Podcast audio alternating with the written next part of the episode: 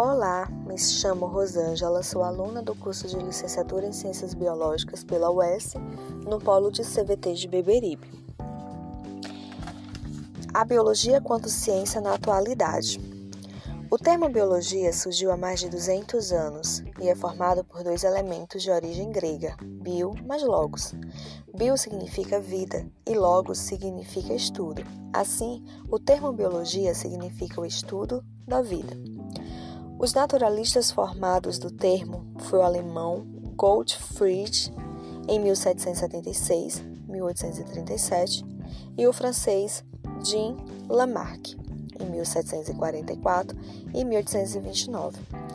A utilizaram para referir-se a uma ciência dedicada ao estudo de seres vivos. Aristóteles, em 384 a 322 a.C., contribuiu para a zoologia, a botânica, a taxonomia e a biologia do desenvolvimento em obras. Para Ernst Mayr, estudioso da história da biologia, define-a como a ciência que engloba todas as disciplinas dedicadas ao estudo dos seres vivos.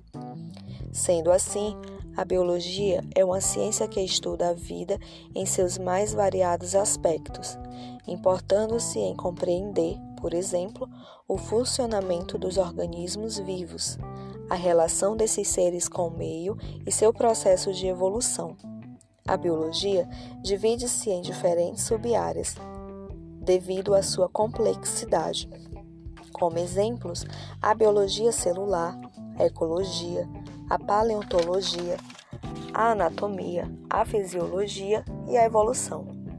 Com o estudo da biologia, podemos compreender o funcionamento dos seres vivos. Podemos entender, por exemplo, como evitar e prevenir doenças. Além de também fazer previsões sobre o impacto do ser humano sobre as outras espécies do planeta e mesmo com sua ação impacta sobre a vida. O estudo da biologia celular iniciou-se com o cientista alemão Quitschor em 1601 e 1680. Membro de um grupo holandês, começou a desenvolver sistemas óticos para ver coisas pequenas. Robert Houske, em 1635 a 1702, foi o primeiro cientista a identificar uma célula. Graças aos corantes foi possível identificar, por exemplo, o núcleo da célula, obra de Fontana e Brown. Schwann, 1810 a 1888, foi o criador da teoria celular primordial, e Firkel, 1821-1902, foi o primeiro a mostrar que alterações nas células podiam causar doenças. As doenças causadas por alterações nas células, como a leucemia mieloide e linfomas, assim como doenças genéticas, como anemia falciforme grave, doenças hematológicas, entre outras, em sua grande maioria, é necessário realizar-se o transplante de medula óssea, o qual é utilizado durante mais de meio século. O procedimento consiste basicamente no transplante de células progenitoras hematopoéticas de um doador, para substituir as células doentes de um paciente. Essas células são coletadas nos ossos da bacia, no sangue periférico e no cordão umbilical. A primeira utilização intravenosa de medula óssea foi realizada em 1939.